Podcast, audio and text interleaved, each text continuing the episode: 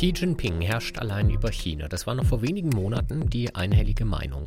Doch die Omikron-Variante des Coronavirus und die Freundschaft zum russischen Präsidenten Wladimir Putin treiben den chinesischen Staatschef in die Enge hat er sich aus dem Amt gezogen. Darum geht es in dieser Folge von Wieder was gelernt. Abonnieren Sie den Podcast gerne bei AudioNow, Apple, Spotify oder überall sonst, wo es Podcasts gibt. Und lassen Sie uns gerne Bewertungen und Kommentare da. Es ist Montag, der 6. Juni. Ich bin Christian Hermann. Hallo und herzlich willkommen. Als Anfang Februar reihenweise westliche Staats- und Regierungschefs die Eröffnungsfeier der Olympischen Winterspiele boykottieren, kann sich der chinesische Präsident Xi Jinping auf seinen besten Freund verlassen. Russlands Präsident Wladimir Putin, ein alter Freund der Chinesen, besucht den Generalsekretär der Kommunistischen Partei Chinas in Peking. Der Angriff auf die Ukraine ist bei dem Besuch anscheinend schon ein Thema. Wie die New York Times knapp einen Monat später, Anfang März, berichtet, soll die chinesische Führung die russische gebeten haben, mit dem Krieg doch bitte zu warten, bis die Olympischen Spiele wieder vorbei sind. Gesagt, getan. Am 20. Februar begehen Sportlerinnen und Sportler aus aller Welt in Peking die Abschlussfeier. Einen Tag später entsendet Wladimir Putin russische Truppen in die Ostukraine, um in den selbsternannten Volksrepubliken Luhansk und Donetsk für Frieden zu sorgen, wie er behauptet. Am 24. Februar greift das russische Militär die gesamte Ukraine an. Autokraten halten zusammen, aber beste Freunde sind sie deswegen noch lange nicht, meint China-Experte Tim Rühlich von der Deutschen Gesellschaft für Auswärtige Politik. Auch wenn Xi Jinping das behauptet. Wenn das sein bester Freund ist, dann sagt das mehr über seine Schwierigkeit, Freunde zu finden in seinem Leben, als darüber, wie gut diese Partnerschaft ist. Und ich denke, das war auch mehr so ein Satz dahergesagt. Xi Jinping hat fraglos eine gewisse Bewunderung für Wladimir Putin. Denn äh, Xi Jinping ist ein sehr machtbewusster Mensch und Xi Jinping eigene Macht, die beruht doch im Wesentlichen auf der politischen und wirtschaftlichen Stärke Chinas. Äh, Wladimir Putin, in, zumindest in der Analyse Pekings, ist im Grunde genommen mächtiger und einflussreicher im Weltgeschehen. Wir äh, äh, haben viel mehr Aufmerksamkeit für Russland, als es die russische Macht eigentlich ähm, rechtfertigt. Und das ist etwas, das bei, äh, bei Xi Jinping durchaus einiges an Bewunderung erstmal hervorruft, wie es dieser Mann offensichtlich mit persönlichen Qualitäten äh, schafft, äh, immer wieder die Aufmerksamkeit auf sich und auf Russland zu ziehen. Rhetorisch befinden sich China und Russland nach dem Angriff auf die Ukraine voll auf einer Linie. Die Staatsorgane der Volksrepublik übernehmen die russische Propaganda beinahe ungefiltert, obwohl die Kommunistische Partei ihre Prinzipien damit gewissermaßen über Bord wirft. Denn für gewöhnlich tritt sie eigentlich als Schutzherr der territorialen Souveränität und Integrität auf, in die sich andere Staaten nicht einzumischen haben, zum Beispiel wenn es um Xinjiang geht, Tibet, die Inseln im Ost- oder im südchinesischen Meer. Deshalb sollen auch nicht alle Menschen und Funktionäre, die zum chinesischen Staatsapparat gehören, superglücklich mit der chinesisch-russischen Freundschaft sein. Von außen kann man aber kaum einschätzen, wie groß diese Bedenken tatsächlich sind. Man hört immer mal wieder von Leaks, von Stimmen, die meistens die Rolle Russlands in diesem Krieg sehr stark in Frage stellen. Also die auf Menschenrechtsverletzungen, diese massiven Menschenrechtsverletzungen, Verletzungen auch ähm, des Völkerrechts hinweisen, äh, darauf hinweisen, dass eine Unterstützung dieses Landes nicht im chinesischen Interesse sein kann, weil man doch eine äh, Großmacht ist oder werden will, die auch verantwortungsvoll handelt und die nicht einfach alles dulden kann. Das äh, zielt vor allem darauf, darauf ab, dass es viele im chinesischen äh, Parteistaatsapparat gibt, die sagen, äh, dass die Reputation, die, ihre internationale Reputation von China von zentraler Bedeutung ist für den weiteren Aufstieg des Landes. Und das sehen sie gefährdet. In der chinesischen Öffentlichkeit hört man keine Kritik an Russland, aber beim näheren Hinschauen fällt auf, dass sich die Unterstützung tatsächlich auf nur wenige Bereiche beschränkt.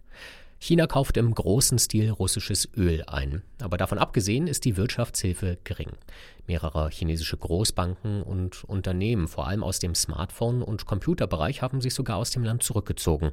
Sie fürchten, sie könnten gegen die Finanz- und Technologiesanktionen der USA oder der EU verstoßen und dann selbst von den internationalen Finanzmärkten ausgeschlossen oder mit einem Lieferverbot für Cutting-Edge-Technologie bestraft werden. Und auch militärisch ist keinerlei chinesische Hilfe für Russland erkennbar. China steht nicht bedingungslos an der russischen Seite, denn der Angriff auf die Ukraine sei eigentlich nicht im Interesse des Landes, sagt Tim Rühlich. Die Kommunistische Partei hasse Unsicherheiten und Risiken, speziell in Jahren, in denen ein Parteikongress anstehe, wie in diesem Herbst.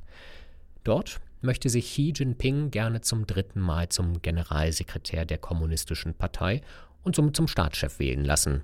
Und das funktioniert deutlich besser, wenn die Wirtschaft brummt und der engste Verbündete nicht damit droht, Atomwaffen einzusetzen.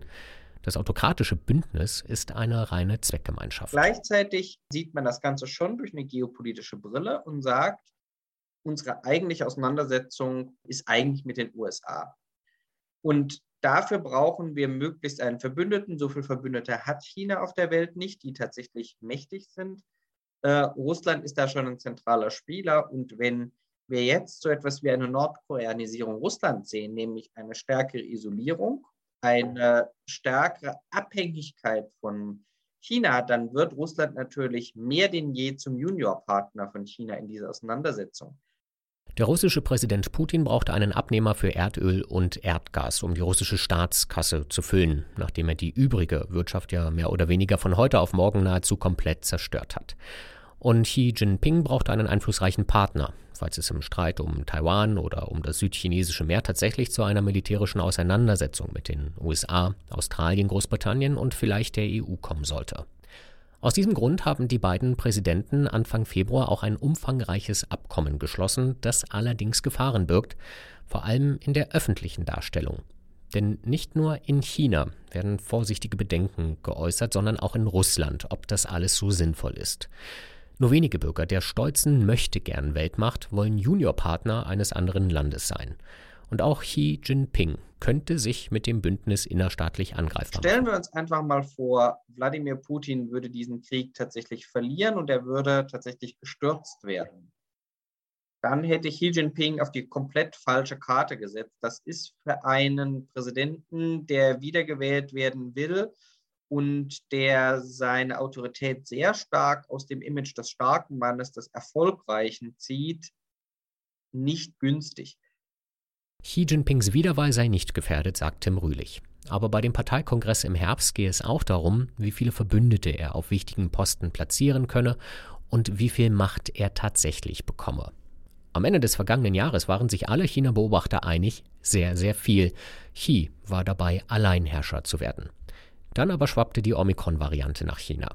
Der Rest der Welt versucht inzwischen so gut es geht mit dem Coronavirus zu leben. Xi Jinping aber setzt nach wie vor auf die Null-Covid-Strategie, um zu beweisen, dass China besser mit der Pandemie klarkommt als die USA oder Europa. Anfangs stimmte das, inzwischen aber klappt das nur noch mit drakonischen Maßnahmen. Eine Stadt nach der anderen musste in den vergangenen Monaten in einen strengen Lockdown geschickt werden.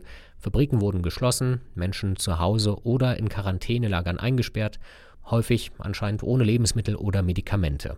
Und oft auch noch deutlich länger als eigentlich gedacht. Im chinesischen Wirtschafts- und Finanzzentrum Shanghai war der Lockdown erst in der vergangenen Woche und damit erst nach zwei Monaten vorbei. Ein riesiger Fehler, der die Bevölkerung wütend gemacht und die chinesische Wirtschaft ins Wanken gebracht hat. Chinas Führung fliegt ihr eigenes Narrativ um die Ohren hat Jörg Wuttke, der Präsident der EU-Handelskammer in China, die Situation vor wenigen Wochen in einem Interview mit der Neuen Zürcher Zeitung beschrieben. Und Xi habe sich gleich in zwei Sackgassen manövriert, sagt er dort. Er kann an der Covid-Politik nichts ändern und er kann auch an seiner Freundschaft zu Putin nichts ändern. Das sieht auch Tim Rühlich so. Sollte sich auch nur andeuten, dass Russland den Krieg gegen die Ukraine verlieren und Wladimir Putins Macht bröckeln könnte, hat Xi Jinping ein gewaltiges Problem. Der Sturz Putins und damit auch die Infragestellung der geopolitischen Position Russlands, das ist das absolute Horrorszenario für Peking. Und es gibt ja immer wieder äh, Gerüchte, dass Putin durchaus angeschlagen ist, sei es gesundheitlich, sei es seine Machtposition im Inneren.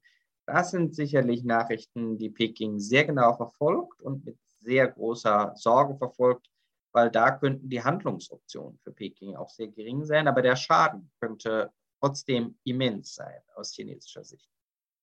Was würde Xi Jinping tun, sollte sich eine russische Niederlage abzeichnen? Würde er doch noch Friedensverhandlungen anschieben? Würde er seinem besten Freund Wladimir Putin sogar Waffen liefern? Niemand weiß es. Aber es ist klar, die vergangenen Monate waren keine guten für ihn. Beim Weltwirtschaftsforum in Davos sprach George Soros sogar schon aus, was vor wenigen Monaten noch undenkbar gewesen wäre. Der US-amerikanische Milliardär stellte die Wiederwahl von Xi Jinping in Frage. Würde die Kommunistische Partei ihn tatsächlich stürzen?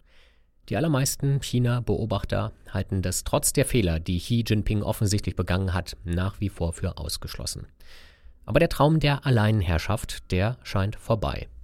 Über Jahre war Ministerpräsident Li Keqiang, der zweitmächtigste Mann in China, kaum zu sehen öffentlich. Seit einigen Wochen erklärt er plötzlich im Rampenlicht der chinesischen Staatsorgane, wie es mit dem Coronavirus und der Wirtschaft weitergehen soll. Ist Wladimir Putin der beste Freund von Xi Jinping? Wahrscheinlich nicht. Aber derzeit ist er vermutlich der wichtigste Freund.